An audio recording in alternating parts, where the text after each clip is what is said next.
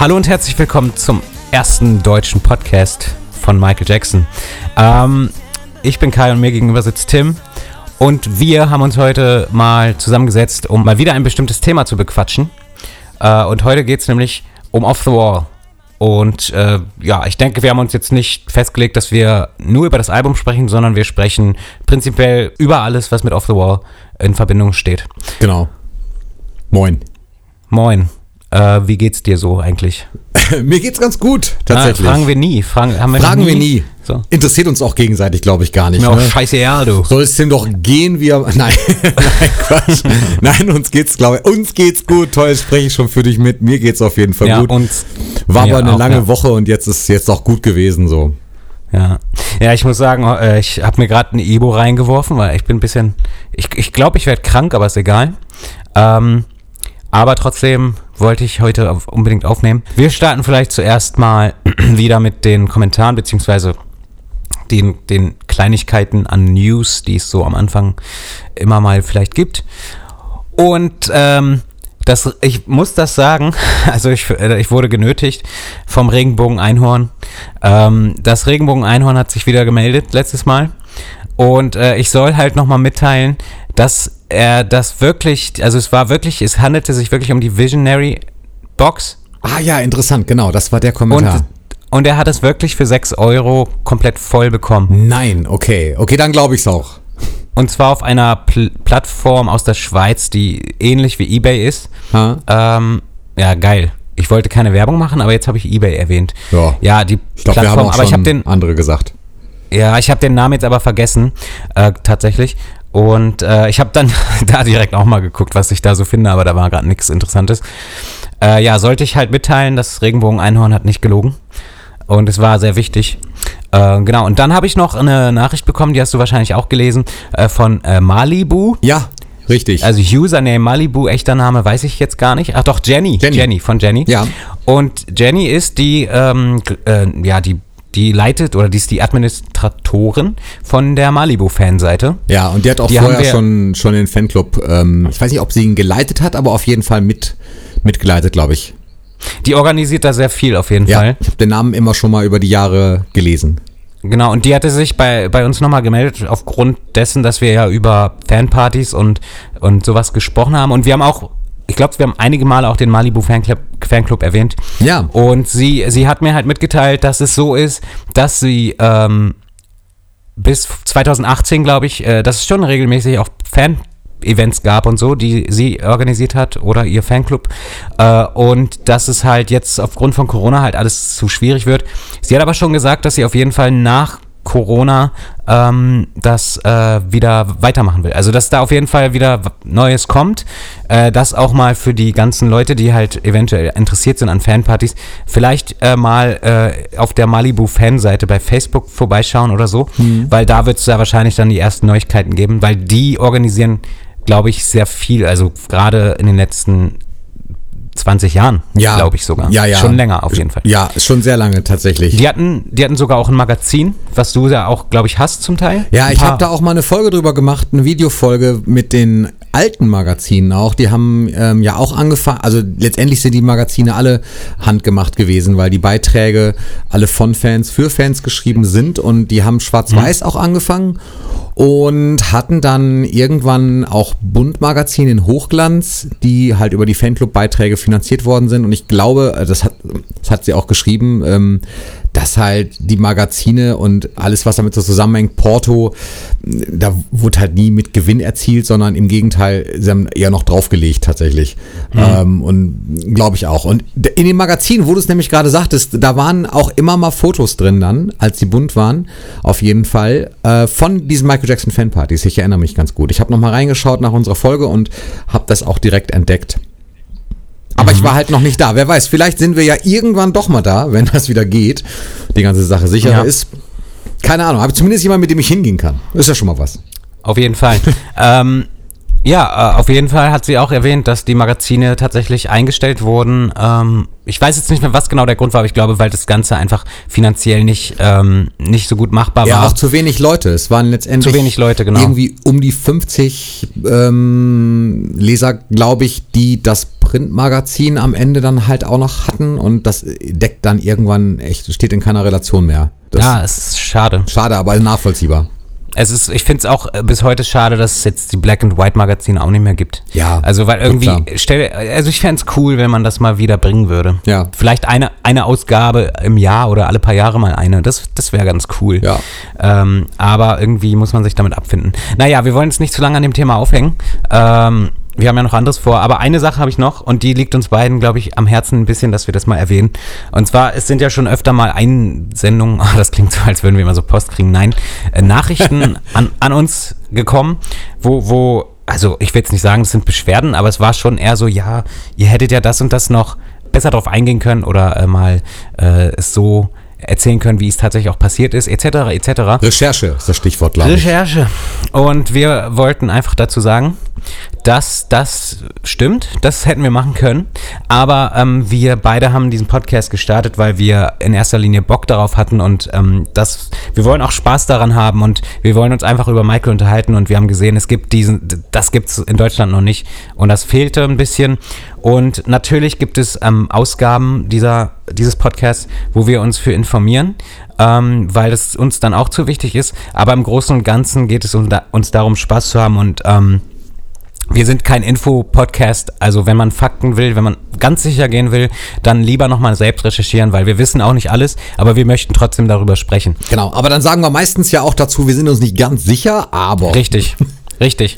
Und ähm, also das soll jetzt auch von meiner Seite oder von unserer Seite auch aus auch überhaupt keine Beschwerde sein oder so, sondern Nö. wir haben das einfach gar nicht erwähnt bisher, dass, dass, dass wir das hier nicht machen, um eine, also wir machen es nicht für Geld, wir machen es nicht für eine große Reichweite.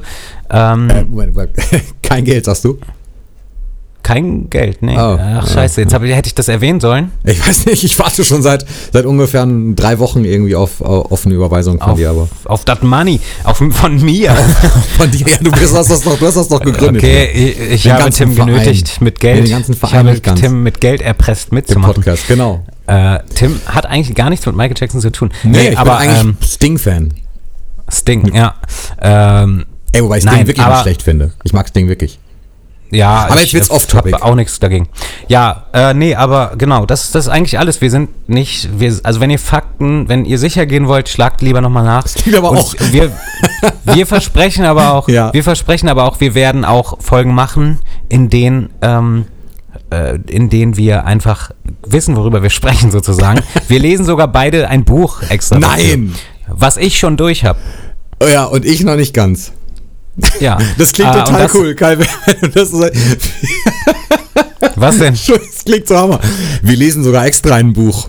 Ja, wir lesen so extra ein Buch nur für eine ein Folge. Buch. Ich find's cool. Nein, du Das hast, du hast, nicht du hast völlig recht. Nein, du hast völlig recht. Es stimmt schon. Aber es soll ja nicht heißen, dass wir uns grundsätzlich jetzt nun gar nicht mit der Thematik auskennen. Nein, wir beschäftigen uns ja schon so ein bisschen. Aber du hast recht. Es ist kein Infopodcast. Es ist- das stimmt. Ja. Es ist uns nicht egal, Nein, natürlich. genau. Ähm, und wir, wie gesagt, wir haben halt Themen, bei denen haben wir schon im Vorfeld gesagt, so das können wir aber nicht einfach frei Schnauze machen. Ja, genau. Weil das blöd ist einfach, weil das sind Themen, die sind, ähm, da steckt viel mehr hinter und das, wie zum Beispiel Michaels Outfits und darüber wird eine Folge kommen. Genau. Irgendwann. Genau. Ähm, Nein, du hast völlig Genau. recht, das unterschreibe ich so. ja, worum geht's heute? Off the Wall. Off the Wall. Richtig. Ja, wir wollten ja schon länger mal irgendwie uns mal einfach so ein Album vornehmen und ähm, konnten uns jetzt aber nicht wirklich entscheiden, womit wir jetzt starten und haben dann einfach, glaube ich, mal das erste, gut, das erste Solo-Album äh, in dem Sinne ist es ja nun nicht. Es gab ja auch nun schon Soloalben zu Jackson 5 Zeiten und zu Jacksons Zeiten. Aber äh, das erste Soloalbum so äh, mit Quincy Jones quasi als Richtig. Produzent. Und das haben wir uns mal rausgepickt. Also Off the Wall. Ich bin sehr gespannt. Wir Ja. hatten im Vorfeld ja auch schon, wir sprechen ja immer im Vorfeld auch schon so ein bisschen. Mhm. Und da hast du mal durchklingen lassen, ähm, dass es auf jeden Fall ähm, Diskussionsbedarf geben könnte. Ja, auf jeden Fall. Ähm, ja, aber ich meine, dass da, da geht es dann eher um die Songs. Ja. Äh, und ich glaube, vielleicht ist es wichtig zu erfahren für manche Leute, Mhm. äh, wie sich denn überhaupt Quincy Jones und Michael, also wie das überhaupt entstanden ist, dass sie zusammen gearbeitet haben. Du hast tatsächlich mehr Info, mehr Info als ich heute, weil ich habe einfach keine Zeit gehabt, jetzt noch Mhm. alles zu, nachzuschauen. Aber ich meine, dass die sich kennengelernt haben bei den Dreharbeiten zu The Wiz. Ja, ist richtig. Ähm, denn Quincy Jones hat die Musik dort gemacht und Michael hat auch schon in dem Soundtrack ähm, äh, gesungen. Genau, richtig. Und Wiz zwar- war ja ein Musical. zwar, wa- warte, warte. Mhm. Ähm, äh, Moment, lass mich überlegen, die Songs, ja. ja, Äh, you Can't Win, ja, Is on Down the Road. ja. Und vielleicht noch was. Aber das sind die beiden, die ich äh, geil finde. Genau. Das trifft's ja auch so im Prinzip. Ist auch ein Musical, was auch am Broadway war. Ich glaube, ich glaube schon Broadway und äh, was Es hat mehrere Verfilmungen auch. ne? Genau, hat mehrere Verfilmungen gegeben, schwarz-weiß und wurde dann halt irgendwann als Musical aufgeführt und war so erfolgreich, dass dann äh, Motown, also Barry Gordy, der Leiter von Motown und Gründer, dann gesagt hat, das äh, sollte ein Film werden. Das haben sie auch gemacht und haben Quincy Jones als Produzenten für die Musik dazu geholt. Und Quincy Jones war vorher schon eine ganz feste Größe, nicht nur bei Michael Jackson, sondern einfach durch, durch ähm, ja, Jazzproduktion. Der ist eigentlich ein Big Band-Leiter gewesen oder Ähm, war er auch immer noch. Muss ich mal kurz einhaken. Quincy Jones, der hat doch auch sogar schon mit Ray Charles äh, früher Ja, der hat mit etlichen Oder Leuten also er, die kannten sich, glaube ich, auf jeden Fall schon, bevor Ja. auch äh, bevor Ray Charles überhaupt auch äh, groß geworden ist. Genau. Äh, also bekannt geworden ist. Äh, also Quincy Jones war schon eine Nummer vor Michael Jackson ja, auf jeden Fall. genau. Quincy Ja. Jones hat auch vielfältige Kontakte äh, gehabt und hat sie auch sicherlich immer noch zu ähm, ja, allen möglichen Musikern. Aber kam halt ursprünglich aus diesem Jazzbereich. Mhm. Vom Big Band-Bereich. Und da haben die sich kennengelernt, richtig. Bei den Dreharbeiten zu The Wiz. Ja, vielleicht ist an der Stelle auch nochmal vielleicht wichtig zu erwähnen, Michael Jackson war nicht einfach so bei den Dreharbeiten, sondern hat in The Wiz die Vogelscheuche gespielt. Ähm, die sonst, was auch immer, ich habe den Film einmal gesehen. Ja. Ähm, auch, die, auch die Fassung mit Michael einmal und äh, Stehst nicht so drauf? Bis heute, weil, nee, ich stehe nicht so drauf. Ich weiß bis heute auch nicht, worum es jetzt wirklich geht in dem Film, weil ich ähm, ja, also es hat mich nicht so interessiert, aber es, es ist auch echt lang her, dass ich das gesehen habe. Ich habe die DVD aber gerade irgendwo hier, glaube ich sogar. Ja, schau doch nochmal. Die Story ist eigentlich ganz cool. Es ist so, es ist, es ist märchenhaft. Geht um das Zauberreich Oz und ähm, hoffe ich sage jetzt nichts Falsches. Dass das nicht der Mhm. Doch, doch, Zauberer ich ist, der glaube, Oz du heißt. Ist bei mir auch ein bisschen Doch, her. Ist es. Ist es doch. Das Zauberreich heißt Oz Nee. oder der Zauberer heißt Oz? Nee. Ich weiß es nicht mehr. Äh, Moment mal. Michael ist die Nee, ja, weiß ich auch nicht. So, fängt schon voll gut an mit, mit den Infos hier. äh, Gut, dass ist du, egal. Gut, dass du diese Aufklärung vorher gemacht hast. Das ist äh, Ja, jetzt können wir uns hier, erlauben, zurück. was wir wollen. genau. So Ich glaube, äh, Justin Bieber hat da auch mitgespielt, kann das sein? Jetzt Sorry. wird's richtig hart. Musste wird's sein, richtig musste hart. Sein. musste sein. Na, okay. Ja, auf jeden Fall haben die sich da kennengelernt. Und Michael hat ihn, ähm, weil er tatsächlich ein Soloalbum ja auch machen wollte und den äh, Deal hatte bei Epic und hat aber noch einen Produzenten gesucht und die Firma selber, also Epic hat eigentlich etliche vorgesehen für ihn, aber nun nicht Quin Quincy Jones direkt. Und er hat ihn aber halt gefragt, ob Quincy nicht jemanden kennen würde, der äh, in Frage käme als Produzent. Und dann hat er sich, kurze Fassung, dann hat sich Quincy einfach mal selbst empfohlen. Genau, so habe ich das auch äh, gelesen. Genau. Tatsächlich.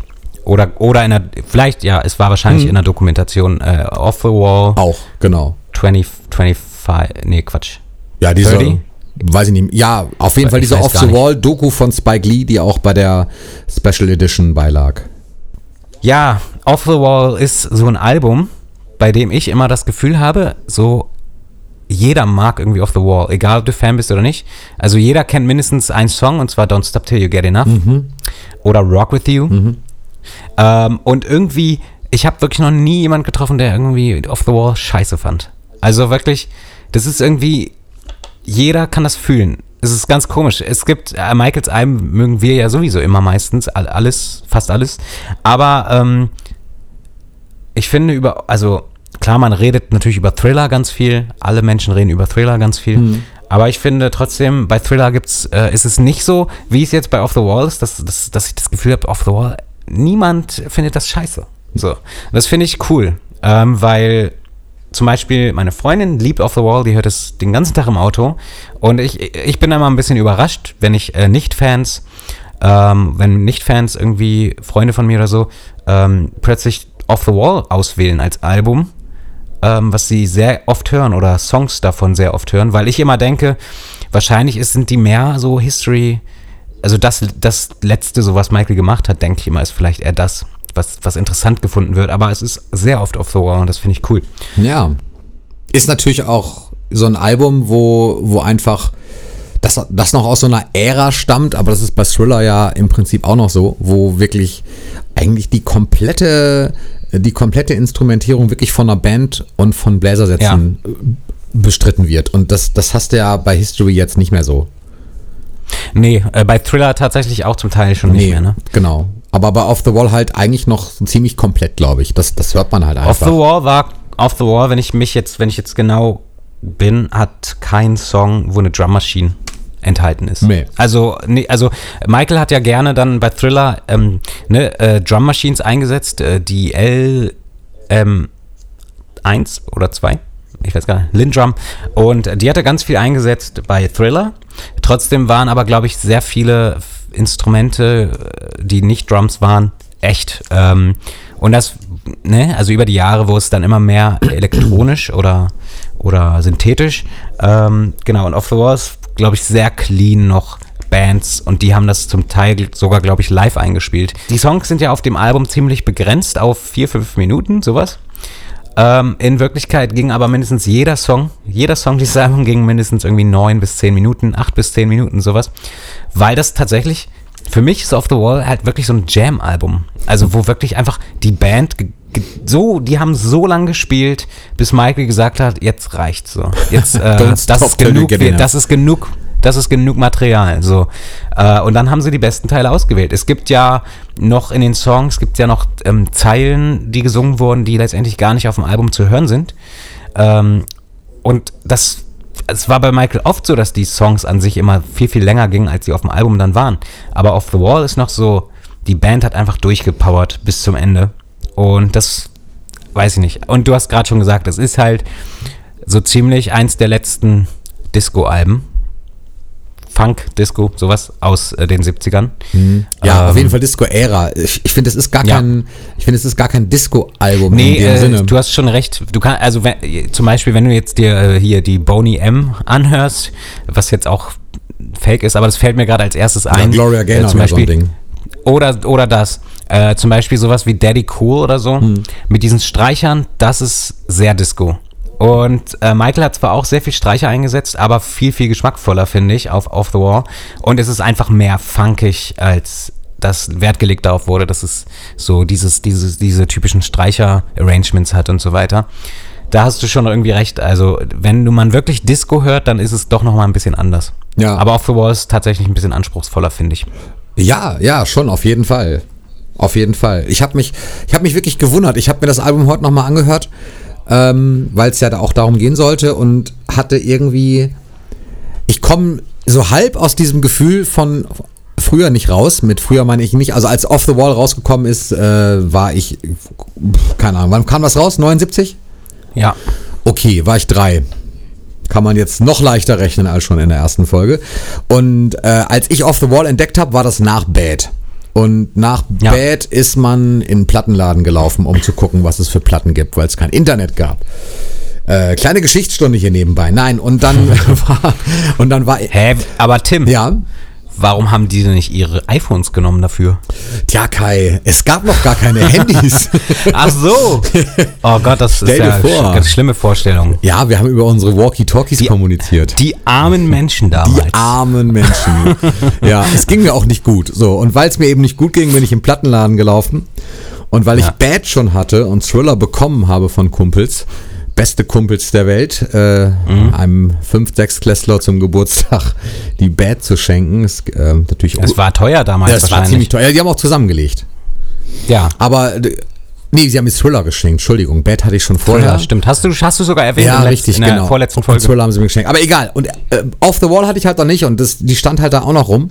Und die habe ich mitgenommen und ich bin mit Off the Wall erst überhaupt nicht warm geworden, weil ich halt Bad kennengelernt habe und Off the Wall ist so anders. Das ist halt einfach wirklich nochmal, ja, durch diese Liveband und alles ähm, und diese ganzen Funk-Geschichten war für mich kom mhm. komplett neu. Also bin ich mit Off the Wall erst ziemlich spät wirklich warm geworden. Am Anfang fand ja. ich das gar nicht so geil. Mittlerweile, klar, anders, ganz anders, kenne auch ganz, habe ja auch viel andere Musik kennengelernt in der Zeit, aber weiß nicht, am Anfang war das noch nicht so mhm. ganz. Hat sich meine Wahrnehmung über die Jahre etwas geändert. Ja.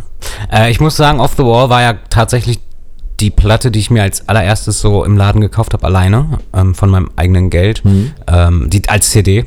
als CD. Und ähm, es war tatsächlich bei mir auch, als ich sie gekauft habe, ähm, ich habe sie tatsächlich erst so danach, die Tage danach so kennengelernt, weil ich mit dem Discman wirklich den ganzen Tag Kopfhörer drauf hatte und sie einfach von vorn bis hinten durchgehört habe und auch laut mitgesungen habe und ähm, den ganzen Urlaub lang. Hm. Und seitdem war Off the Wall halt auch so ein, so ein Teil meines Lebens. Vorher auch nicht. Ich kannte nur äh, so Working Day and Night und die, äh, ja, so Don't Stop Till You Get Enough, so die, die Singles oder das, wo es so ein Video gab zu.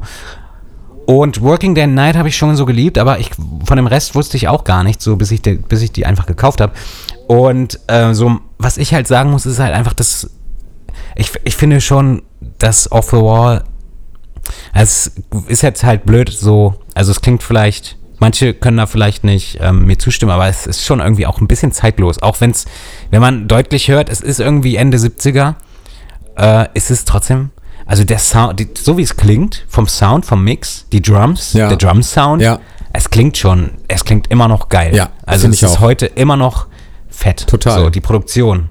Äh, das ist natürlich Quincy Jones mit zu verdanken, weil Quincy Jones ja äh, produziert hat und äh, Michael hat ja immer co-produziert, glaube ich.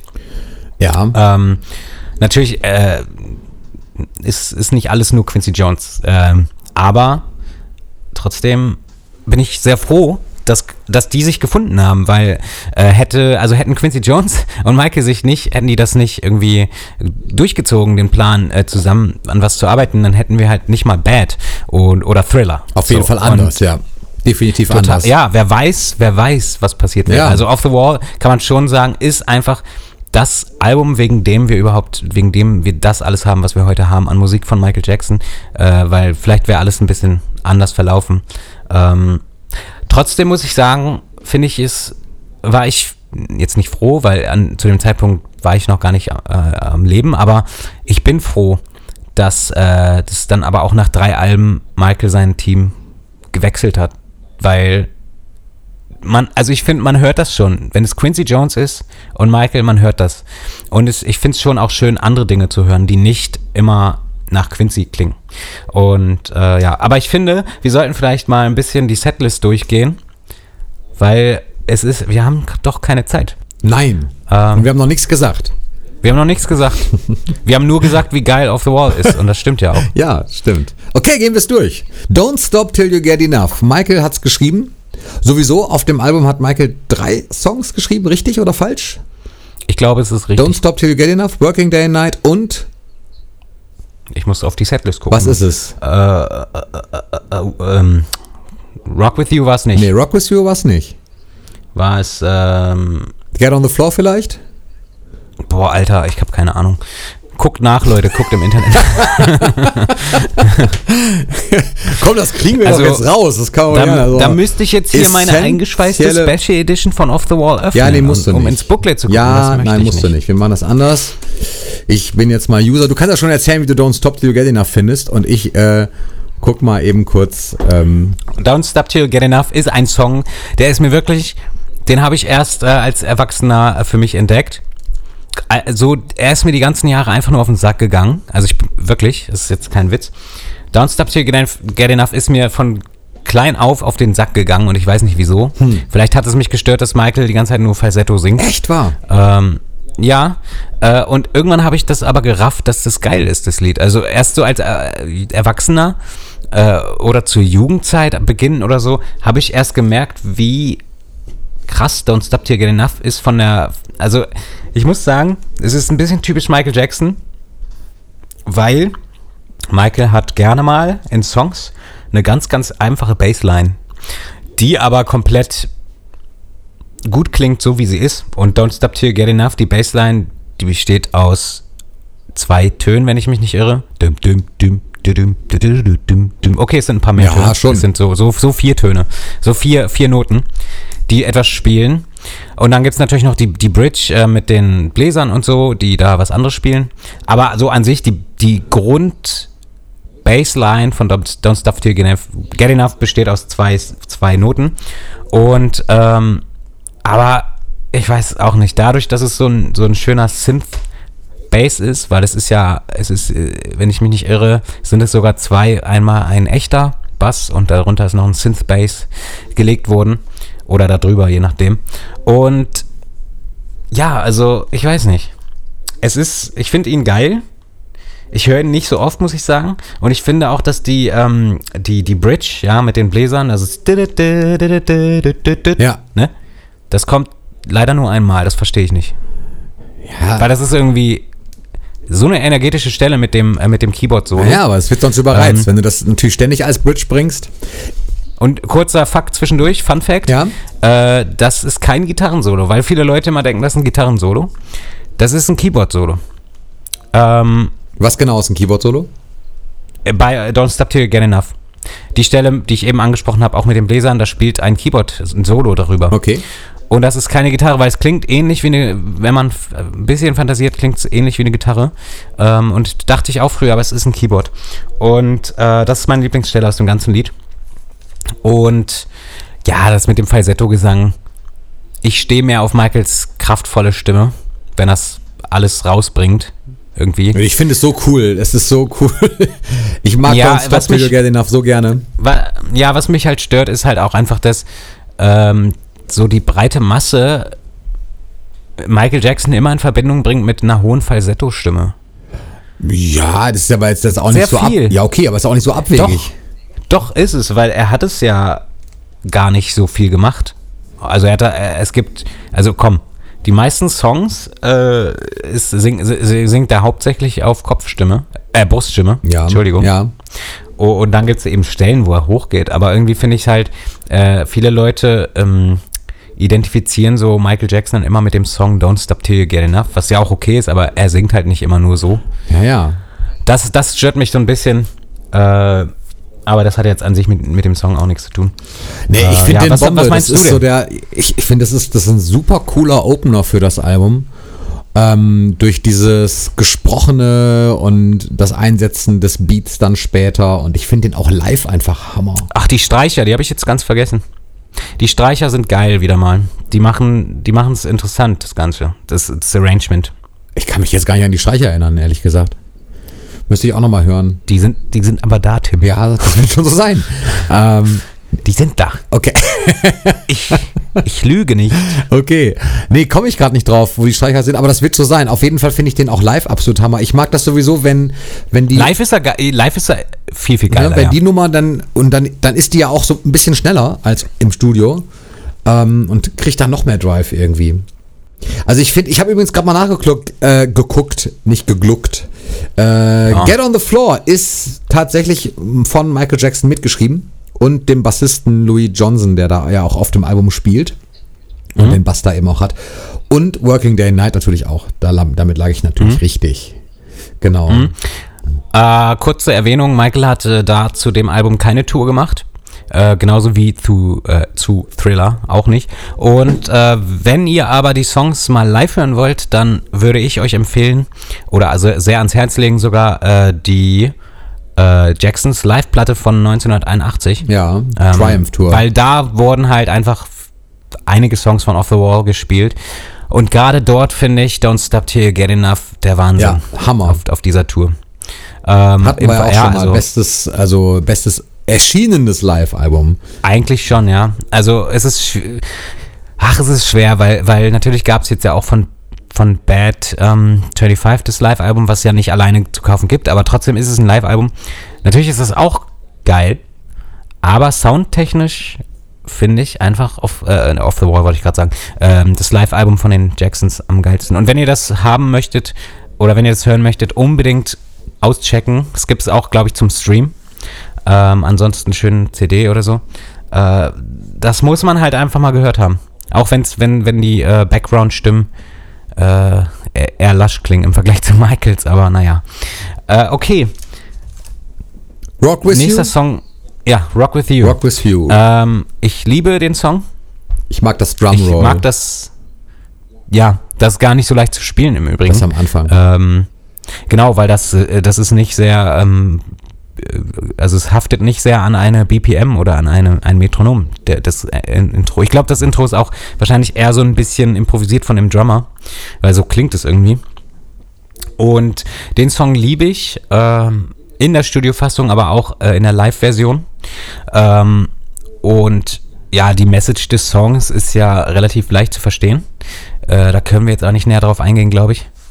Nicht so großartig Äh, jedenfalls. Rock halt. Ja, genau. Es geht ja um, also man soll die Gitarre in die Hand Ja. nehmen Und losrocken. und mit einer, mit einer Frau und rocken. genau. So. Und ähm, das ist aber auch so eine typische Umschreibung für die Musikwelt. I wanna rock with you. Ähm, aber ja, ich weiß nicht, der Song ist sehr funky. Ich muss halt leider sagen, dass immer, und das ist leider bei den meisten Songs so, gerade bei Off the Wall oder bei denen, die live gespielt wurden, dass sie live einfach immer knackiger waren. Also es ist ein komisches Wort dafür, aber du weißt, was ich Ja, meine. Ein Tucken schon so. schneller, Aber- aber- ein Tucken schneller, ein Tucken funkiger. Ja. Dieses Drum-Intro hat dazu geführt, ich habe das äh, Stück früher, ich habe mir früher viel so auf Kassetten Sachen zurechtgemixt. Und bei Mhm. Rock With You stand ich so auf das Drum-Intro, also auf diese, auf dieses Snare-Roll halt, da, Ja. dass ich, ähm, dass ich mir das bestimmt zehnmal nacheinander aufgenommen habe. Nur dieses Drum-Intro, bevor der Song dann losging. Und dann, und dann kam dahinter der Song. Dann hatte ich irgendwie, keine Ahnung, wirklich so eine Extended Version, wo Ja. Ha- hast du's geschafft?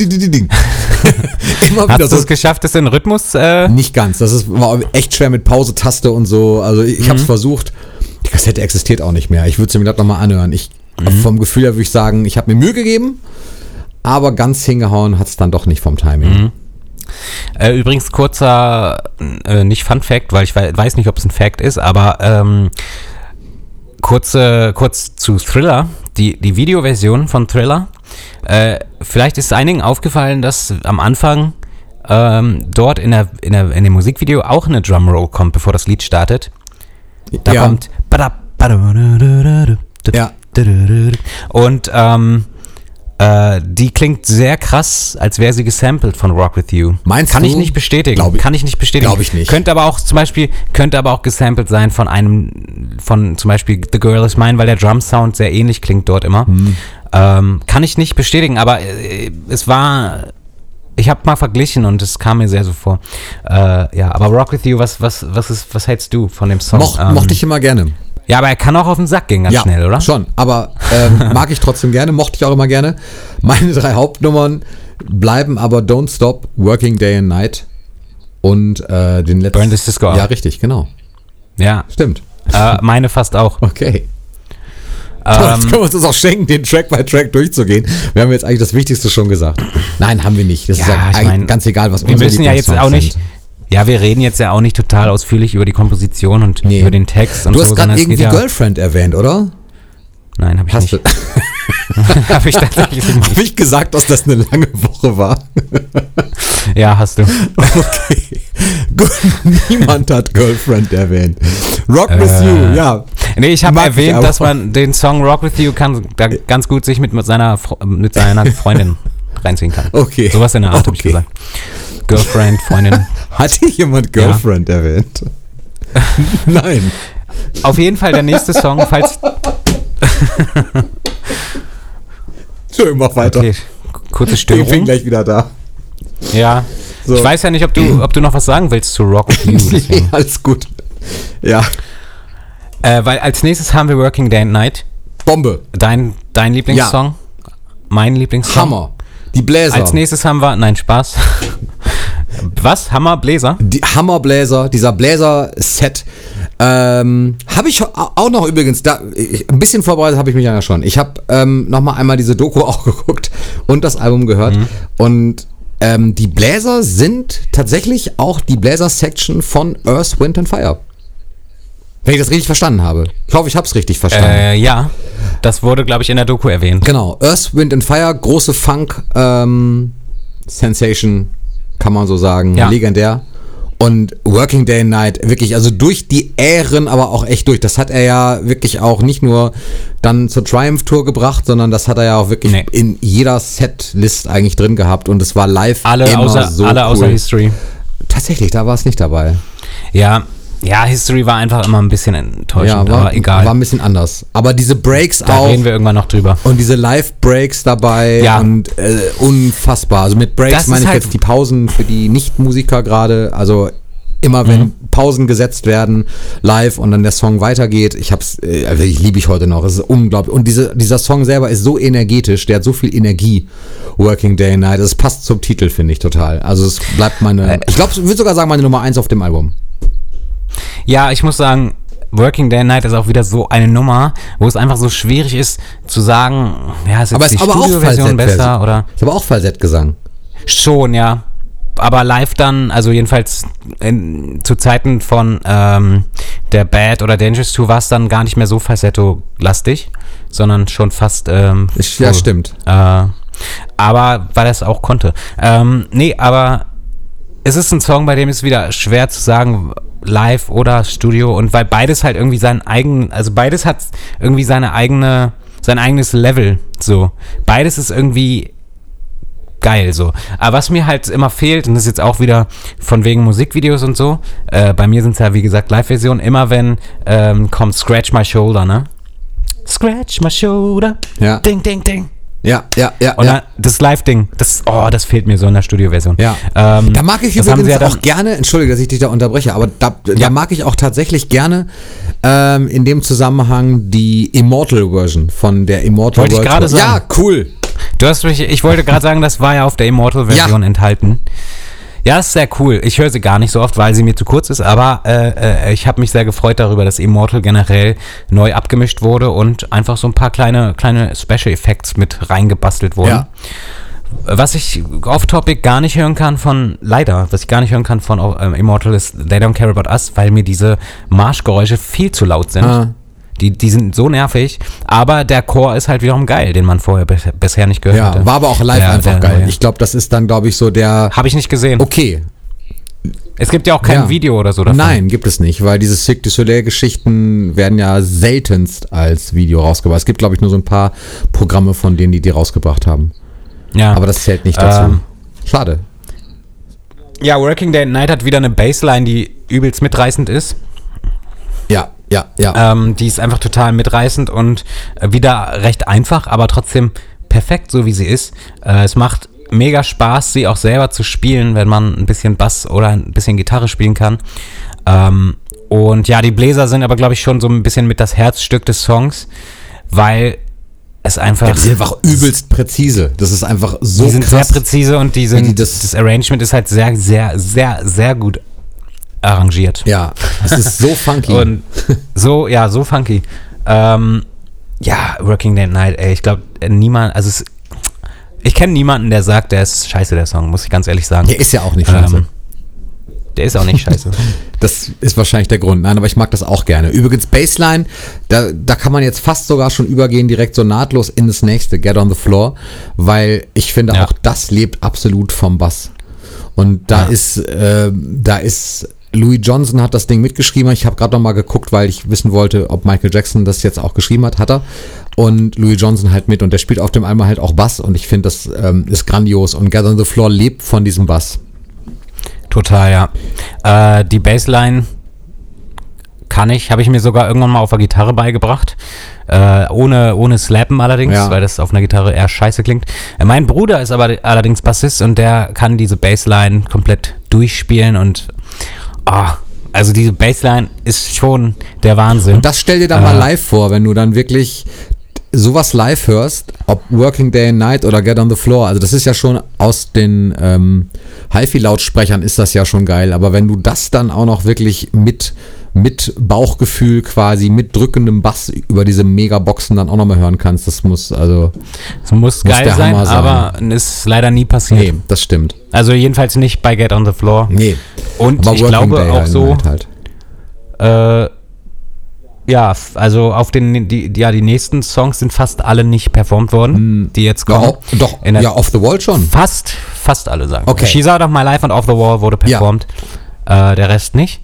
Äh, Es ist aber auch so typisch Michael, dass er nur, nur ein paar Songs vom Album performt. Wobei, äh, ja, also äh, Get on the Floor gehört halt mit zu meinen Favorites. Ähm, Ja, wobei, wenn er. auch ein. Ja? nee, sag mal. Nee, sag du. Nee, wenn er natürlich jetzt sich jetzt für eine für eine Setlist entscheidet. Das, das war ja zu Zeiten von Off the Wall, hat er ja keine Solokonzerte gegeben. Das war ja wirklich Tri Richtig. Das war ja Triumph. Ja, es war Jacksons. Jacksons. Und da kannst du natürlich nicht sagen, hier komm, ich spiele jetzt mal mein ganzes Album durch. Ähm, und dann kommt irgendwie nichts mehr von Jacksons. Das ist irgendwie auch, weiß ich auch nicht. Ich habe mich sowieso oft gefragt, wie sich die Jacksons eigentlich dabei fühlen, ob das wirklich so ist, wie sie es in den Dokus immer sagen, dass sie wirklich so gönnerhaft sind, wie äh, sie das sagen, weil es wundert mich, also auf der einen Seite, ne, klar, sind Geschwister und da hast du natürlich auch einen Zusammenhalt und Michael stach aber so extrem heraus, also nicht nur vom Talent, natürlich auch von der Aufmerksamkeit, die er bekommen hat.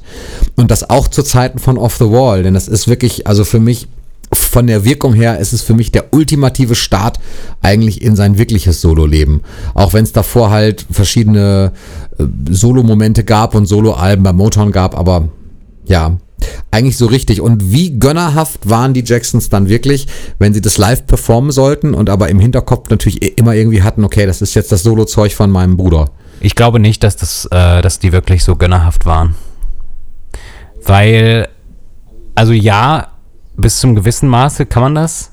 Ich glaube, bei den Jacksons, bei der Jackson Family ist vieles nicht so, wie es gesagt wurde. Also, äh, weil die Jacksons haben sich einfach immer ein bisschen zu krass als unbesiegbare, zusammenhaltende Familie dargestellt. Und ich rede jetzt nicht nur über den Film im, An American Dream, sondern generell in allen Interviews, wo es um irgendwas geht, was mit Michael zu tun hat, was mit der Familie, Familie zu tun hat oder was mit seinem Vater zu tun hat, sind immer alle so im Reinen und einfach zu sehr im Reinen. Und wenn man so ein bisschen aufgepasst hat, gab es äh, 93 äh, oder 92 ähm, die Ding, das Ding da mit Latoya, ja, dass sie plötzlich irgendwie meint, äh, ne, Michael hätte dies und das gemacht äh, mit Kindern. Ich weiß, da gab es dann ihren Mann und so, Ja. der sie vielleicht äh, da auch gezwungen hat und so. Ähm, aber trotzdem ist es halt so, ich glaube, natürlich ist da auch schon damals irgendwas kaputt gegangen. Und ich glaube auch nicht, dass Michael, also ich glaube nicht, dass Michael noch sehr viel zu tun hatte mit Latoya. Muss man ganz ehrlich sagen. Und ich muss aber auch ganz ehrlich sagen, Latoya ist nicht die hellste Kerze auf der Torte. muss ich so sagen. Also was man von ihr sieht, ist schon echt nicht cool, nicht so, ah, ich will aber auch niemanden beleidigen von der Familie so. Das ist auch Geschmackssache. Ähm, das ist ja jetzt auch kein. Es ist Geschmackssache, ne? ja. Aber ich glaube halt nicht, dass die Familie prinzip generell so äh, im Peace ist, immer wie es dargestellt wird. Ja, Aber das kann ich natürlich nicht bezeugen. nee. Will ich auch gar nicht. Ähm, Musst du ja auch gar aber ja, aber ich glaube, also ich glaube, dass was mich halt sehr stört, das ist jetzt ein bisschen off-topic, was aber einfach so ist, ja, äh, äh, die, die, man weiß irgendwie, ich habe es gelesen und es wird wohl auch passiert sein oft, dass die die Jackson-Brüder ja nach also bis zu Michaels Tod ihn immer wieder mal gefragt haben, äh, äh, wie es aussieht mit Natur zusammen und so. Ähm, das war, glaube ich, das letzte Mal 2007. Ich weiß nicht mehr, wo ich es gelesen habe.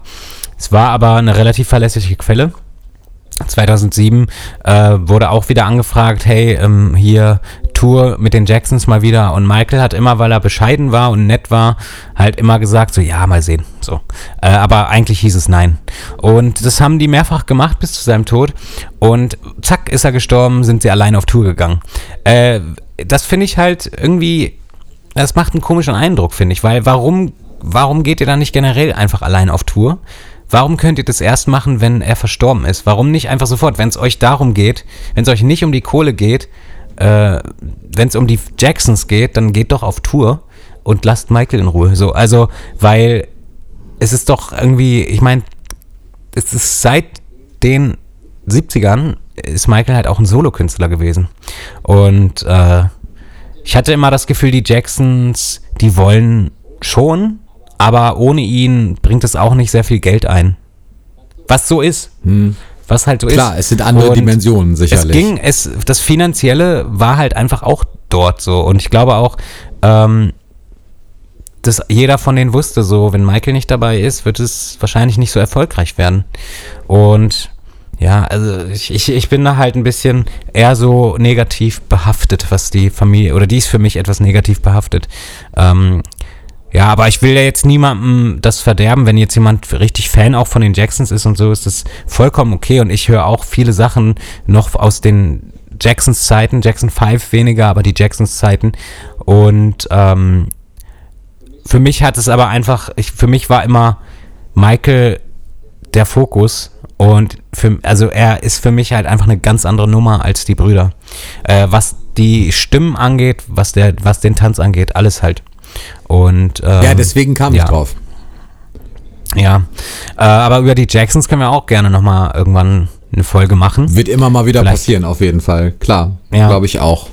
Ja, ähm, voll am Thema. Genau, abgewichen bin ich Vorbei. von, äh, wir kamen aber darauf, weil wir irgendwie bei Live-Auftritten doch tatsächlich waren, weil du gesagt hattest, manche Stücke wurden live eben nicht aufgeführt und Ja, leider. Leider, genau. Und Off the Wall war keins davon. Das wurde live aufgeführt. Das kam ja, auch immer mal wieder. Das wurde zumindest immer auch wieder geprobt für spätere Tourneen, auch wenn es dann nicht immer stattgefunden hat. Aber Ja. war immer irgendwie Thema. Das Stück selber. Mhm. Off the Wall war als Lied übrigens nie so wirklich meins. Auch wenn es irgendwie ganz cool ist so und da ganz viele drauf abfahren. Aber irgendwie hat mich das nicht so ganz gecatcht. Der, diese Bridge ist mir dann doch tatsächlich zu Disco. Das, ich, ich weiß nicht, irgendwie hat mich das nie Ja. so ganz gepackt. Die Bridge von, von Off the Wall erinnert mich ein bisschen an die Bridge von ähm, Walk Right Now. Kennst du Walk Right Now von den Jacksons? Ja, schon. Ich, Allerdings mit dem Unterschied, dass ich Walk Right Now liebe. Ja.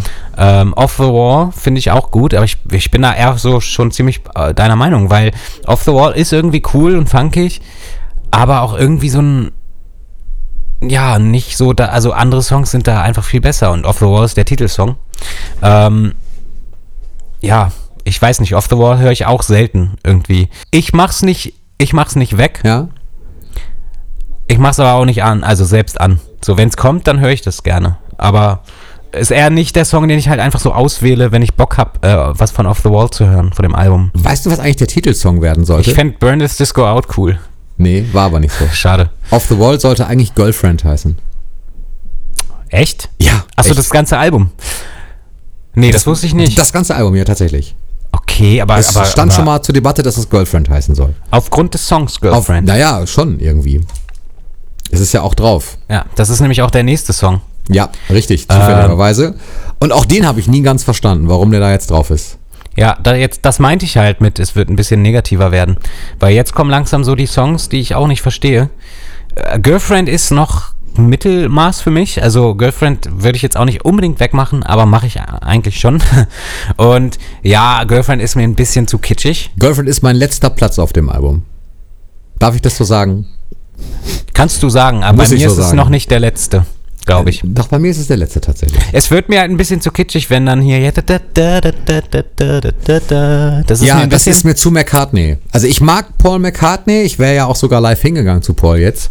Aber es hat ja leider nicht stattgefunden. Der aber Paul. das ist mir tatsächlich zu. Ich mag übrigens, ich wirklich, also ich, ich, ich mag Paul McCartney total gerne. Ähm, lieber noch die Beatles tatsächlich, aber ich Mhm. mag auch Paul McCartney total gerne.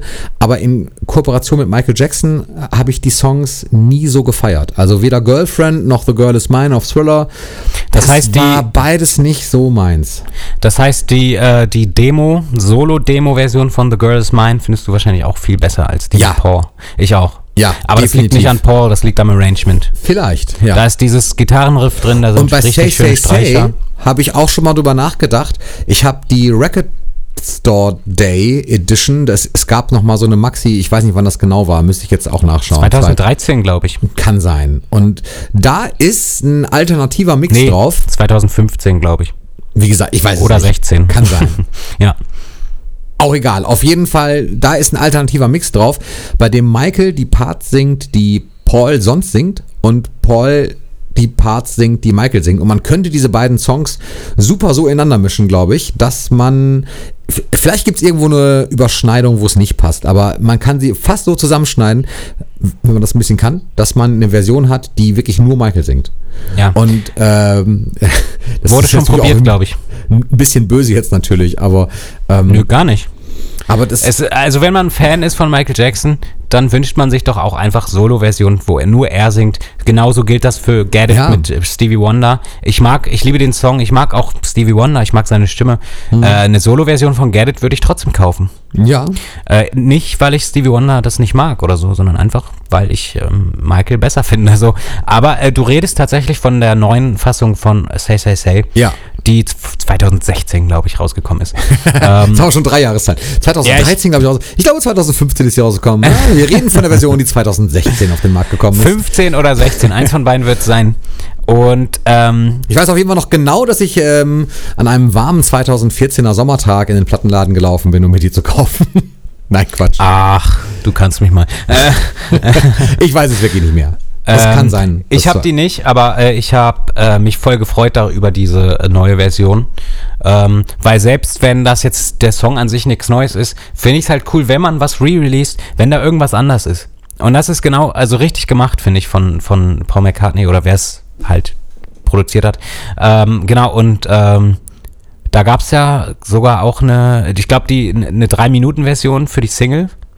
Und dann gibt es aber auf dem Album oder wo auch immer das drauf ist, äh, eine Version, die geht irgendwie auch zu einer Extended. Da sind, glaube ich, auch noch mehr Vocals drin und so. Ähm, fand ich richtig gut, das Release.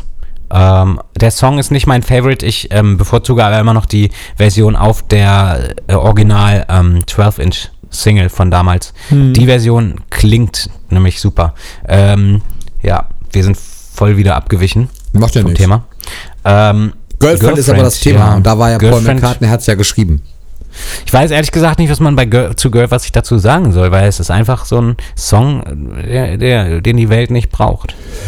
Plätschert mir zu doll. Ich das war ein bisschen diese. gemein jetzt. Ja, also ich glaube, das ist auch so, so ein bisschen zeitspezifischer vielleicht eher. Wenn man das Album früher gehört hat, ich habe das in der Doku nochmal gesehen, die vor allen Dingen die, die weiblichen Künstlerinnen, die dann zu Wort kamen, sagten alle, Girlfriend hat er nur für mich gesungen. Sorry, ich habe mich gerade mit Wasser bekleckert über. Steht dir aber gut. Ja, danke. Nein, Okay. also ich, ich habe gerade gesagt, dass, dass vor allen Dingen, glaube ich, die, die weibliche Fanbase das früher auf sich beziehen konnte und ähm, dann halt so eine Verbindung aufgebaut hat, indem sie sagte, das hat er halt nur für mich gesungen. Und vielleicht ist das eher, vielleicht versteht man das als, als männlicher Fan nicht unbedingt so ganz Stimmt. oder oder es, es berührt einen nicht so sehr oder es ist einem auch eher so egal. Also für mich plätschert der Song mehr und ich kann, weiß ich nicht, ich kann ihn mir gut von Paul McCartney gesungen vorstellen auch und brauche den nicht unbedingt auf Off the Wall. Aber das ist halt Mhm. Ja, eine man- Geschmackssache. Man muss sagen, Michael war ja bei Off the Wall auch genau in dem Alter, äh, Posterboy-Alter, ne? Ja, 2021, wie alt war er? 21? Ich, ich glaube, äh, ich glaube, 20, äh, ja, sowas, 21, 20 ungefähr. Irgendwie so. Ähm, auf jeden Fall so, wenn man halt jetzt nochmal, also ich meine, klar, wenn man selber jünger ist noch als äh, 20 oder so, dann äh, überlegt man da gar nicht, wie jung das tatsächlich ist, ähm, wie, wie jung Michael war zu dem Zeitpunkt. Jetzt sind wir ja beide äh, darüber und äh, es, ich finde es schon krass. Also ich finde es echt krass mit 2021, äh, dieses Album, dass er das mit in, in so jungen Jahren gemacht hat, ähm, finde ich schon krass. Aber ich finde es genauso krass bei Thriller. Ja. Das, da war er auch nicht viel älter so. Und das ist bei Bad immer noch krass. Stimmt, ja, gut. Aber Also es ähm, ist diese ganzen 20er, die er, die er hatte. Ich meine, bei Bad war er jetzt auch nicht, ähm, 27, 28. ja, irgendwie so. Ich meine, stell dir das mal vor. Ein Stück, was live auch performt wurde, ich glaube, wir können Girlfriend so ein bisschen übergehen, oder? Wenn das nicht so beides Ja, unser reicht, Favorit ist, ich glaube, es reicht. She's Out of My Life. Früher fand ich nicht so gut. Mittlerweile liebe ich das live. Du meinst auf den früheren Tourneen oder du meinst, meinst ich, früher? ich meine früher äh, Hörgewohnheit. ja, ich stimme zu. Also Studiofassung äh, höre ich nie. Äh, live äh, immer gut. Also Wobei bei der Studiofassung, das ist ja vielleicht jetzt für die jüngeren Zuhörer auch mal interessant. Also wir haben ja schon ein paar Fakten haben wir ja nun schon, ne? Wir haben ja auch mal Ein paar. Ein paar. Genau. Und die, die verteilen wir gekonnt über die Sendung hier. wir nennen die Folge die Faktenfolge off the wall. Nein, machen wir nicht. Off the Wall, die Faktenfolge. Nee, aber bei äh, She's Out of My Life gibt's ja, aber das ist ja auch ein ganz, ganz altbekannter äh, Fakt eigentlich. Die Fans wissen, was jetzt kommt. Du weißt es auch, oder? Worauf spiele ich an? She's out of my life. Studioversion.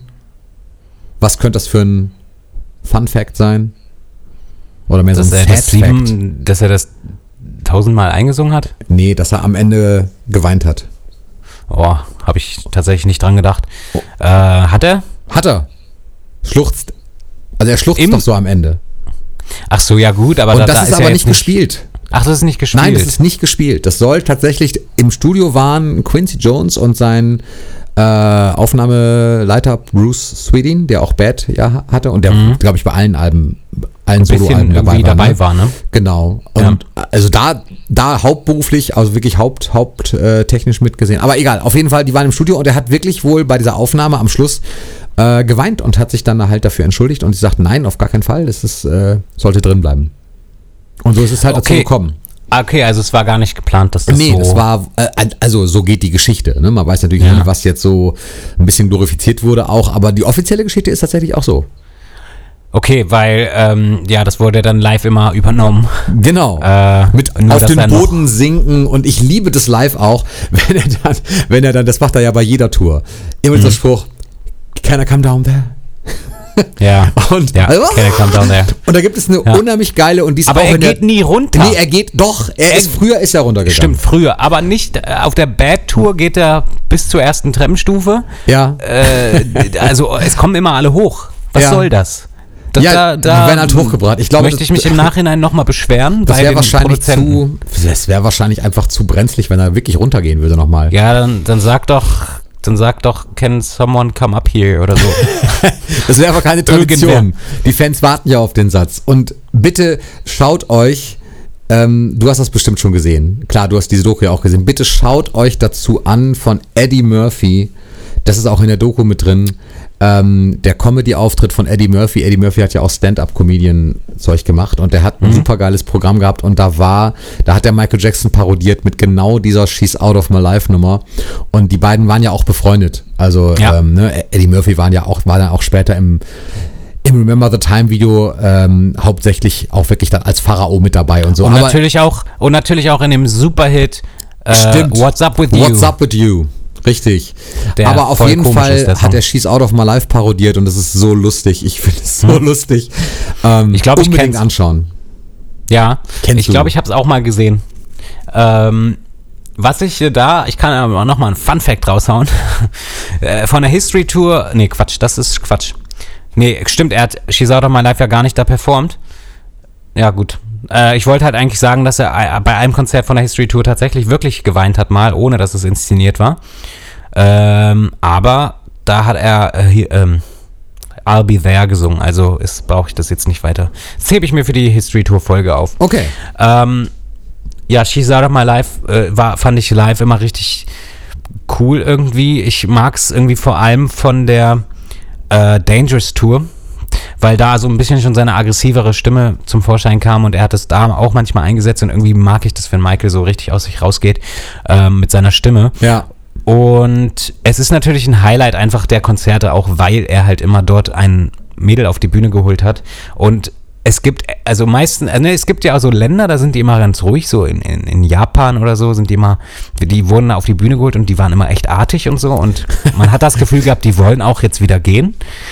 Aber dann gibt es halt komplett andere Kandidaten, so Diese ne, kompletten Deutschen Außenraster und von der die- Bühne die- getragen werden müssen und so. ja, also richtig krass. Und es gibt da, Fun Fact, ich weiß, Komm schon.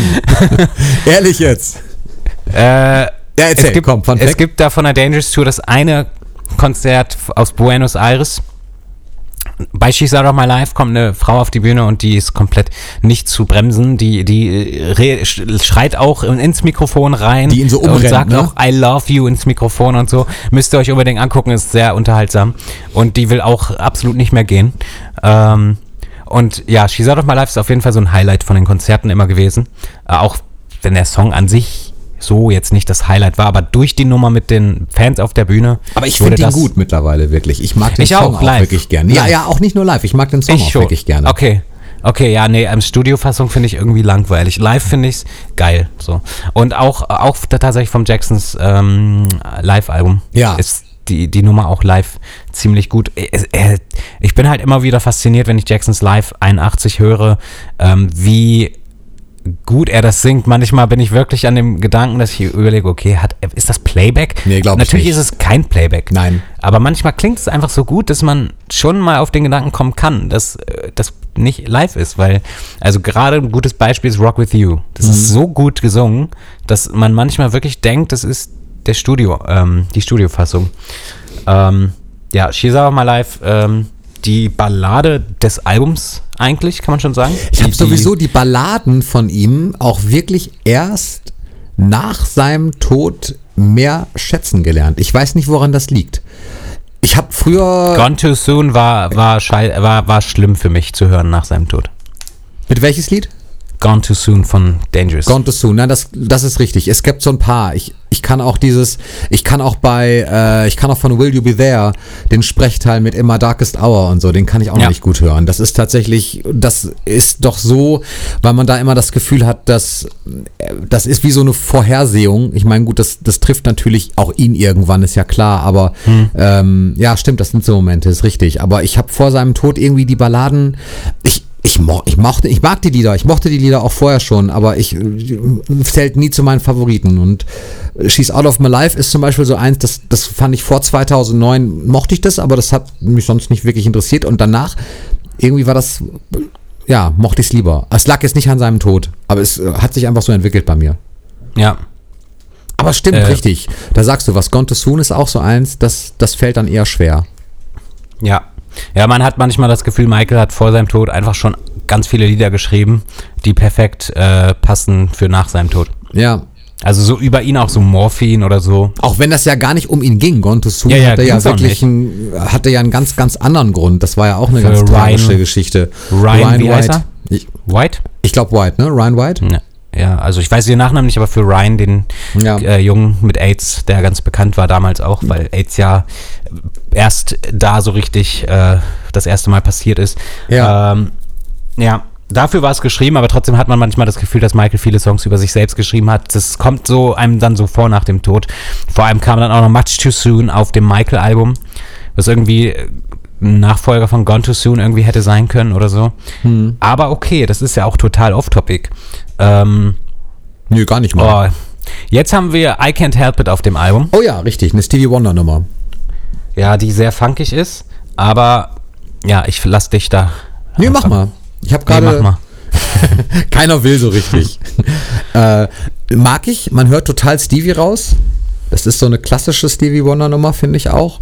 Mag ich, ist aber auch jetzt nicht, gehört nicht zu meinen Highlights, aber ist, ist so ein netter Song. Das, das fällt mir jetzt auch gerade so auf, wo wir es gerade besprechen. So Off the Wall hat so einige Nummern, die im Gegensatz zu Thriller und, also zumindest aus meiner Sicht heraus, so Thriller, Bad, Dangerous, da sind irgendwie, da, da ist kein Stück drauf, klar hat man da auch Favoriten, aber da ist irgendwie kein so ein Stück drauf, wo man denkt, das ist jetzt mehr so ein Füller. Und bei Off the Wall sind für mich gefühlt äh, einige richtige Highlights und dann sind da so ein paar Füller und Ja. ähm, I Can't Help It ist für mich einer, also generell diese B-Seite mit, mit wenigen Ausnahmen. Die, die B-Seite ist für mich nicht so stark wie die A-Seite. Okay. Also die B-Seite heißt insofern, also die A-Seite sind die ersten vier Tracks gewesen halt und die B-Seite Ja. die anderen. Ich Ähm, verstehe das schon. Ich Oder tu dem Ganzen, glaube ich, gerade auch derbe Unrecht. Und wahrscheinlich hören gerade ganz viele zu, die sagen, was, warum macht der eigentlich den Podcast? warum sitzt der denn jetzt da und, und erzählt irgendwie? Aber es ist ja meine persönliche Meinung nur. Aber ich finde irgendwie schöne Songs so, aber zählen halt nicht zu denen, die ich mir. Die, du sagtest gerade, du würdest dir manche Sachen bewusst auflegen oder eher auflegen und manche halt eher nicht. So, und dies, Ja. die lege ich mir halt weniger auf, glaube ich. Ja.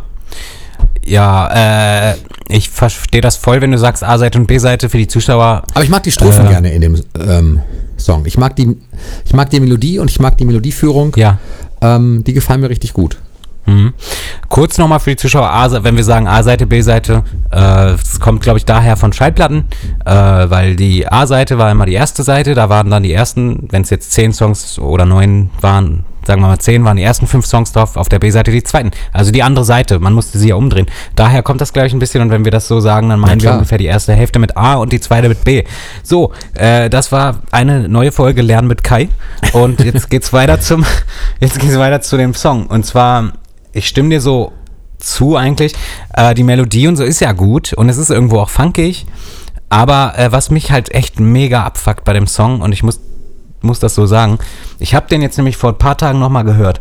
Und äh, ich finde, so die, fast die, das Ende des Songs oder so fast die zweite Hälfte besteht nur aus äh, keinem Vocal, äh, aus keinem Text. Also nur so. Ja. Äh,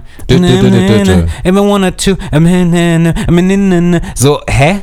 Das ist für mich kommt, mir kommt es halt immer so vor, als wäre das irgendwie eine Demo. Aber es gibt ja tatsächlich Ah. noch eine Demo von dem Song, die noch demohafter ist. Aber äh, ich habe immer das Gefühl, der Song ist gar nicht fertig, wenn ich den höre. Okay. Weil es irgendwie so, Ja, so ein Gefühl hatte ich jetzt noch nicht dabei. Da doch, also ich finde, Michael er singt auch nicht, äh, er könnte das besser singen, glaube ich. Ich habe immer das Gefühl, das ist so, es war so der, der zweite, dritte Versuch und dann hat man gesagt, so, ja, äh, passt. Glaube ich nicht. Und Ich weiß, was du Nein, meinst, war aber ja glaub auch ich nicht. sicherlich nicht, so. Nee, bestimmt glaube, nicht. War ja auch nicht so, aber ähm, Vom Gefühl mich- halt her. vom Gefühl her. Und So deswegen mache ich mir den Song auch nie an und höre den eigentlich Ist auch bei mir bei so. It's a Falling in Love übrigens genauso. Same. Ja. Äh, same. Äh, irgendwie kommt das nicht an. Ich weiß nicht warum, aber vielleicht ist es. Aber es ist auch kitschig. vielleicht ein bisschen, ein bisschen, weiß ich auch nicht. Es, es liegt vielleicht auch nicht nur an unserem Geschmack, sondern ein bisschen, dass wir, dass wir beide jede Folge landet irgendwann bei Bad, oder? Das ist echt eigentlich fast traurig, aber es ist irgendwie so. Aber wir, wir haben halt irgendwie mit, also das ist einfach so, dass so unser persönliches Überalbum, das Ja. glaube ich alles, was ähm, sich dann daran misst. Weiß Aber es ist auch nur ein. äh, Also ich denke, Nee, das wäre nicht. Quatsch, was ich da Das, eigentlich das sage. wäre nicht, nicht. das wäre nicht das Überalbum für Nee. uns, wenn nicht die ganze Bad-Ära so übertrieben äh, magisch gewesen wäre. Ja, das ist, ist es Äh, wahrscheinlich. das Album, ich glaube, stell dir mal das Album vor, ohne Bad Tour und ohne äh, Michael in dem Look, wie er so damals ausgesehen hat oder mit den, was damals alles noch passiert ist, die Pepsi-Werbespots und so. Ja, Ohne das wäre das Album vielleicht gar nicht das Überalbum. Ähm, nee, vermutlich nicht. Und Off the Wall ist halt einfach wirklich. Das Unteralbum. Nein, Spaß. Nee, auf keinen Fall. Das, nee, auf, auf keinen Fall. Aber es ist. Off the Wall ist der Opener von Michaels richtiger Ja. Solo-Karriere. Und für viele auch so die Offenbarung, weil er halt vorher Ja. ganz klar Jacksons Mitglied war und das auch für Und ihn. auch nicht so viel selber, also selber gar nichts geschrieben hat. Nee, das fing dann ja irgendwie auch erst an bei den Jacksons, dass sie das, dass sie wirklich Songs selber geschrieben haben. Vorher waren es Ja. Komponistenteams und äh, jetzt so das erste Soloalbum, wo halt die diese drei Nummern, die wir gesagt hatten, auch wirklich dann von ihm geschrieben wurden. Und ähm, ich glaube aber, dass das Album für viele ganz wichtig ist, äh, weil er so als Solo-Künstler eigentlich fertig war. Also er hat endlich so seinen Weg gefunden, den er einschlagen wird und ähm, nicht mehr wahrgenommen wird, eben so als Kinderstar, sondern als Erwachsener und dann mit Ja. 2021 so nach so einer immer noch in so einer Selbstfindungsphase ist er ja noch mal mehr als andere Menschen sicherlich. Ähm, Aber, ja, aber ich glaube natürlich war es wichtig für Michael. Ähm, ich glaube, ihm war das sehr bewusst so, dass, dass er, wenn er jetzt sein Album macht, sein eigenes, das ist natürlich, ähm, also das, das sein erstes Album als erwachsene Person so ziemlich ist, sein Soloalbum. Und ich glaube, wären die Songs nicht so gut gewesen, ähm, hätte man ihn vielleicht nicht so ernst genommen, wie man es dann letztendlich gemacht hat. Ich glaube, Don't Stop Till You Get Enough, war das die erste Single? das weiß ich nicht. Ich glaube nämlich schon. Oder es war Rock With You, einer von beiden. Und das sind einfach zwei sehr starke Songs. Und wer hätte Michael jetzt vielleicht einen anderen ausgewählt, eins, ein, ein von der B-Seite zum Beispiel, vielleicht hätte man ihn dann gar nicht so sehr als erwachsenen, ernstzunehmenden Solokünstler gesehen. Ähm, das ist für mich, weiß ich nicht, das ist für mich so ein bisschen interessant immer, weil ähm, es gibt ja so viele äh, Kinderstars, die später dann auch Solo gemacht haben und äh, aber da hat nicht so funktioniert, weil Ja, es aber wie viel aus so der war. Zeit? Aus der Zeit weiß ich es nicht, weil ich de, in Stevie der Wonder Zeit wäre einer. Stevie, Stevie Wonder, Wonder, ja. war auch äh, schon als, als Kind, Jugendlicher so jemand.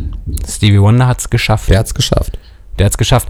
Ja, aber ich glaube halt einfach, dass ähm, ich glaube, die Songauswahl, die hat schon ordentlich dazu beigetragen, dass Michael dahin gekommen ist, ähm, wo er dann letztendlich gelandet ist. Da habe ich auch noch was so- zu gelesen. Das stand, glaube ich, in, in Moonwalk oder in, ähm, muss ich mal kurz gucken, ich habe nämlich nur dieses Buch Michael Jackson for the Record, da stehen so ein paar Albeninfos auch drin. Irgendwo stand es nämlich auch, dass er äh, die Songauswahl auch so getroffen hat, dass es eben nicht nach The Jacksons klingt, sondern halt schon Mhm. eigenständig. Und ich finde, das hat er auch geschafft.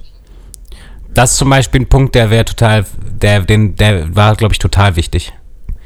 Dieses, dieses Abgrenzen und, und wirklich Ja. auch Solo gehen und so allmählich sich von seinem Vater lösen und den Vertrag als Management eben nicht verlängern bei seinem Vater, sondern dann, dann wirklich auch mal Solo-Steil gehen selber und wirklich das verwirklichen, was er, was er wollte und nicht immer Rücksicht nehmen zu müssen, sondern auch, ja, ein Mann mit Ja, es war- Vision. in der Hinsicht, äh, also in der Hinsicht seine Befreiung. Ja. Auf jeden Fall. Ähm, auch wenn er nie so richtig frei war, aber was das Songwriting betrifft, was die Musik betrifft und so, äh, ich glaube, ab dem Moment ist er erst richtig aufgegangen, weil, ah, so, weiß ich nicht, ich finde, da ist schon ein großer Unterschied, wenn du dir von den Jacksons irgendwelche Videos anguckst oder von den Jackson 5. Ähm, ich habe immer das Gefühl, Michael ist so richtig aufgeblüht seit Off the Wall, seit der Zeit so. Oder halt seit der ähm, Bad Tour. So. Ähm, also tourneemäßig natürlich auch, äh, fand ich ihn immer auch stärker auf seinen Solo-Tourneen. Mit Off the Wall, äh, mit seinem ersten Soloalbum als Erwachsener begann ja nicht sofort seine auch äh, seine Solo-Tourneen. Die begannen ja einfach viel später. Ähm, und Ja, Bad war die erste. Bad war eben die erste und äh, auf Victory und so, auf der Tour zum Beispiel, wirkt er ja weniger zufrieden einfach. Ich, also im Vergleich zu den anderen wirkt er immer viel zufriedener auf seinen eigenen Tourneen, weil er einfach alles, äh, er hat ja über alles die Kontrolle gehabt. Also über alles. Er hat ja selbst darüber die Kontrolle gehabt, wo die Kameras filmen. Ja. Was die filmen, von wo die filmen, welche Perspektive. Das finde ich so faszinierend, aber das ist auch wieder off-topic. Ähm, Letzte Nummer. ja, letzte Nummer, mit die geilste Nummer für mich tatsächlich. Burn This Disco Out. Ja. Ähm, ich weiß nicht, ob ich richtig liege, aber ich glaube tatsächlich war das. Nein, ich glaube Working Day and Night war der Song, der als letztes geschrieben wurde für das Album. Oder war das, war das Burn This Disco Out? Ja, auf jeden Fall ist es ein super Abschlusssong. Und das wurde, glaube ich, auch so ein bisschen mit in der, in der ähm, Spike Lee Doku gesagt, dass der sehr gut auch als letzter Titel passt und auch sehr gut in das Jahr passt, 1979, weil das einfach auch so ziemlich schon das Ende der, der ähm, Disco- und Funk-Ära war und so. Und irgendwie passt es sehr gut und der Song ist auch, also, ähm, ja, der, der hätte für mich tatsächlich eine Single sein können. Ja. Ne, also den hätte es alleine äh, auf Single geben können und auch mit Video und so, weil der ähm, super stark ist und auch, ähm, ja, kann ich gar nicht beschreiben. Es ist einfach, äh, ich mag ihn einfach sehr gerne und den lege ich tatsächlich sehr oft auf selbst. Ja, und, der ist auch äh, wirklich cool. Auch, ge auch gerne eine, eine 10-Minuten-Version davon. Ja. Und ähm, ich kann ja gar nicht so viel dazu sagen. Ich weiß nämlich nicht, äh, du hast ja schon gesagt, ähm, Working Day and Night, ähm, Don't Stop Till You Get Enough und Girlfriend waren die Songs, die Michael, Nee, Girlfriend Äh, nicht, Get on the Floor. Get on the Floor, Ja. waren die Songs, die ähm, Michael so geschrieben hat. Genau. Ähm, ich finde, aber ich verwechsel, ich weiß nicht wieso, vielleicht habe ich das so als Kind irgendwie immer verwechselt. Get on the Floor und Burn This Disco Out, die habe ich so oft verwechselt, diese Songs. Ich weiß nicht wieso. Ich finde, sie ähneln sich irgendwo schon ein bisschen. Ja. Und ja, aber Burn This Disco Out ist halt schon so ziemlich mit meinem Lieblingssong. Ähm, Hat letztendlich natürlich, auch- er hat zwar nicht geschrieben, aber das, was bei dem Album, das haben wir auch noch gar nicht wirklich gesagt und das ist aber, glaube ich, auch maßgeblich trotzdem dafür, dass er dieses Album so gemacht hat oder diese Songs auch zum Teil so ausgewählt hat. Ähm, ich habe ja als Hintergrund, das, das kann jetzt wieder keiner sehen, weil wir machen das Ganze im, im Video-Chat und über Skype und machen dann nebenbei, nehmen wir das halt auf. Und Ja. äh, haben gerade Hintergrundbilder. Und Kai sitzt gerade vor der äh, Off-the-Wall-Mauer, vor dem Cover. ja. Ich bin hier gerade in LA Genau. und habe mich vor die Off-the-Wall-Mauer gesetzt. und ich bin aber in New York und Ja. sitze vor dem ähm, Studio 54. Das ist eine Diskothek in New York. Ob es die immer noch gibt, weiß ich gar nicht. Aber früher war das auf jeden Fall so der Promi-Treffpunkt. Und Michael war halt Ja. auch viel da. Ja. Fand ich ganz erstaunlich, als ich diese Doku, äh, es geht viele heute um die Doku von Spike Lee, aber ist ja klar, der ist halt die einzige Quelle, die man so wirklich so richtig hat. Und da äh, kam man auch zur Sprache. Er hat dieses Album letztendlich ja auch ein Stück weit produziert, wie er es im Club halt hören wollte. Und das hat er Genau. vorher auch nicht gemacht. Vorher Äh. war er viel zu jung, um überhaupt loszuziehen. Und Ja. in dem Alter konnte er aber und ähm, auch so ein Stück Eigenständigkeit wieder. Insofern auch nochmal wichtig, dass dieses Album so klingt, wie es eben klingt. Er hat es, glaube ich, schon gut, sehr cluborientiert gesagt. Also sehr cluborientiert äh, Ja. selber ähm, geplant, glaube ich. Ja, ich finde es gut, dass du das erwähnst, weil das wollte ich nämlich am Anfang, da hatte ich dich, glaube ich, schon unterbrechen, äh, unterbrochen. Äh, dann wollte ich dich aber nicht so großartig unterbrechen, weil wir schon in dem Tracklisting drin waren.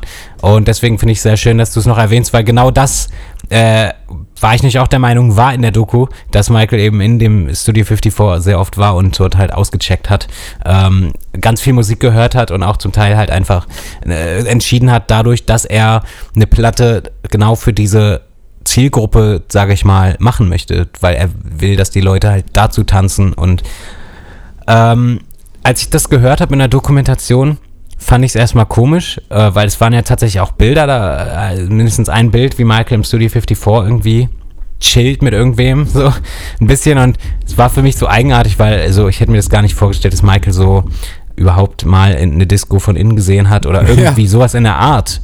Ähm, aber natürlich, er war ja, klar, es gab ja eine Zeit vor Billie Jean, wo Michael tatsächlich durchaus auch nochmal irgendwo hin konnte in die Öffentlichkeit, ohne dass es gleich zu krass wurde. Und das vergisst man immer so ein bisschen, wenn man äh, so an Michael Jackson denkt, äh, dass es ja auch eine Zeit gab, bevor er so groß wurde, wie er dann letztendlich war. Und äh, ja, weiß ich nicht. Ähm, Finde ich sehr cool, das äh, und interessant, wie er sich Inspiration gesammelt hat. Und also auch nach Off the Wall finde ich es total interessant. Ähm, wodurch, wodurch er zum Beispiel für, für Dinge inspiriert wurde, die letztendlich dann auf dem Album erschienen sind oder so. Das sind einfach so Hintergrundinformationen, die, also sowas sauge ich halt immer so auf und ich finde es dann immer so traurig, wenn, wenn dann nichts, also wenn es zu Ende ist. Weil zum Beispiel die Doku, die, die ging halt eine Stunde oder so, mhm. 90 Minuten. Ja, anderthalb, genau. Und es gibt bestimmt so viel Informationen darüber noch, die, die vielleicht gar nicht so wichtig ist, aber für uns beide wahrscheinlich schon. Genauso wie wir über seine Haare eine halbe Stunde quatschen können, so. ähm, ja. Ja, auf jeden Fall Burn the Scout, letter, letter Track und ähm, ja, ich weiß nicht, was wir dazu sagen können. Also es ist halt äh, der letzte Track und es ist zum Glück nochmal ein richtig guter Track, weil die Tracks davor ja wirklich eher die Lückenfüller waren. Äh, und ich finde das auch übrigens gar nicht verwerflich, wenn du sagst Lückenfüller, weil ähm, irgendwie ist es halt einfach so. Es gab ja auch auf Bad, sagen ja auch alle, ähm, Just Good Friends ist der Lückenfüller-Song. Ah, aber den liebe ich so. Aber ich siehst auch. du, genau da ist dann wieder der, der Geschmacksgrund wahrscheinlich, ähm, wo wir für diese Folge vielleicht zerrissen werden, weil da einfach ja. ganz viele auch anderer Meinung sind. Und das ist dann auch okay so. Ja. Ich halte das aus. Beschwerde-E-Mails gerne an Tim. Ja, at, super, äh, klasse. Nein, Spaß. Tim at Beschwerde minus Punkt Deutscher minus, minus Michael minus Jackson minus Podcast.net slash com. ja, das werden wir auch nur einmal ansagen, damit die ja. Leute das nicht machen. Muss mal zurückspulen. Ähm, ja, äh, ich, wir sind ja so weit durch mit dem ja, Album. Kommen wir zum Fazit. Äh, Gibt es ein Fazit? Fazit? Für mich ist das Fazit halt das Off the Wall, trotz dieser Songs, die halt irgendwie Lückenfüller sind, äh, für mich total was Besonderes ist. Und ähm, auch wenn der Titelsong an sich nicht so gut ist, äh, der, also der Titel an sich ist irgendwie perfekt ausgewählt. Und ich kann mir das Album nicht, ich wusste das nicht mit Girlfriend, ich kann mir das Album nicht vorstellen mit dem Titel Girlfriend. Nee. Ich glaube, ich, äh, ich glaube, es wäre auch nicht so erfolgreich geworden mit dem Titel. Ähm, das Fazit ist halt, dass es, wenn ihr tanzen wollt, dann müsst ihr Off the Wall hören. Ähm, es ist, weiß ich nicht, es ist, es ist schon ein legendäres Album irgendwie. Es ist halt der Vorgänger von, von Thriller. Und äh, ohne dieses Album hätten wir vieles nicht, was wir heute haben. Das ist Deswegen kann man dieses Album nicht äh, ignorieren. Nein, das stimmt auf keinen Fall. Also, Ach so, äh, nein, das stimmt, Komma, auf keinen Fall. Ja, und was ich da noch einmal zu sagen will, ähm, ich finde auch übrigens nicht, und das ist oft so bei manchen Sachen, äh, ich finde nicht, dass äh, Off the Wall unter ähm, underrated ist oder so. Ich finde Off the Wall, äh, weil es gibt ja so einige Sachen von Michael, die, die haben gar nicht genug Beachtung, obwohl sie so großartig sind. Off the Wall, finde ich, zählt tatsächlich nicht dazu. Ich finde, Off the Wall ist schon gut äh, rumgegangen so und jeder kennt das und es hat gar nicht zu, zu wenig ähm, Wertschätzung. Ich finde, es wird genau richtig wertgeschätzt, nämlich so, dass äh, wir ohne das Album halt so vieles nicht hätten. So. Und deins und du findest das Album ja scheiße, habe ich gehört. Nee, auf gar keinen Fall. ähm, nee, wirklich auf gar keinen Fall. Also, Wie gesagt, Beschwerde an Tim at. Nein, nee, wir wollten es noch einmal ansagen. Nein, ich finde das Album tatsächlich äh, wirklich gut. Ich kann das nicht vergleichen mit Thriller, Bad, Dangerous und allem, was danach kommt. Für mich zählt das vom, ähm, also vom Höreindruck bin ich da, bin ich bei Off the Wall immer noch mehr in der Jacksons-Ära ähm, als bei Thriller, auch wenn Thriller auch noch parallel zur Jacksons-Ära lief. Mhm. Aber Off the Wall ist für mich da noch mehr verankert. Vielleicht einfach auch, weil diese Disco-Ära noch präsenter war als bei Thriller und auch noch deutlich hörbarer ist auf seinem Album, auch wenn es für mich kein Disco-Album ist. Und ich lege das Album heute immer noch gerne auf. Ungleich seltener als andere Michael-Alben, aber ich lege es auf und ähm, wenn ich es dann höre, dann finde ich es tatsächlich auch geil. Und die Tracks, die ich halt gerade gesagt habe, seine, seine drei geschriebenen sowieso, Hammer, ähm, Burn This Disco Out auch und She's Out of My Life, finde ich auch immer noch total super. Also den Großteil des Albums äh, feiere ich auch heute noch total. Ja, Vielleicht kann man das so ähm, positiv noch, noch äh, festhalten. Und dann gibt es halt diese paar Songs, mit denen ich nicht so viel anfangen kann. Genau, aber das macht das Album für mich zum Beispiel nicht schlecht, Nein. dass da halt jetzt die paar Songs sind, weil die anderen Songs sind so stark. Das ist auch wieder so. Die anderen Songs hättest du auch einfach nicht draufpacken können. Äh, trotzdem wären die anderen Songs so stark gewesen, dass ja. man total zufrieden gewesen wäre. Und das ist auch Kritik auf hohem Niveau. Ich meine, wir reden letztendlich von Michael Jackson. Stimmt. Ja. Ähm, ja, ich äh, schließe mich da voll und ganz an. Tja, die Frage an die Zuschauer wäre vermutlich, ähm, die Meinung zu Off the Wall, Lieblingssongs. Eigentlich äh, gerne kann alles in die Kommentare, was mit Off the Wall zu tun hat. Und seht ihr das auch so mit den, mit den paar Songs auf dem Album, dass die vielleicht einfach nicht so stark sind wie der Rest? Es wäre cool zu wissen. Man kann äh, uns das schreiben auf YouTube, äh, MJJ Reviews oder at der MJ Podcast auf Instagram und Twitter. Äh, ja, ich glaube, wir sind durch für, für heute. Ist eine extra lange Folge. Und ähm, danke nochmal an alle Leute, die kommentieren und so weiter.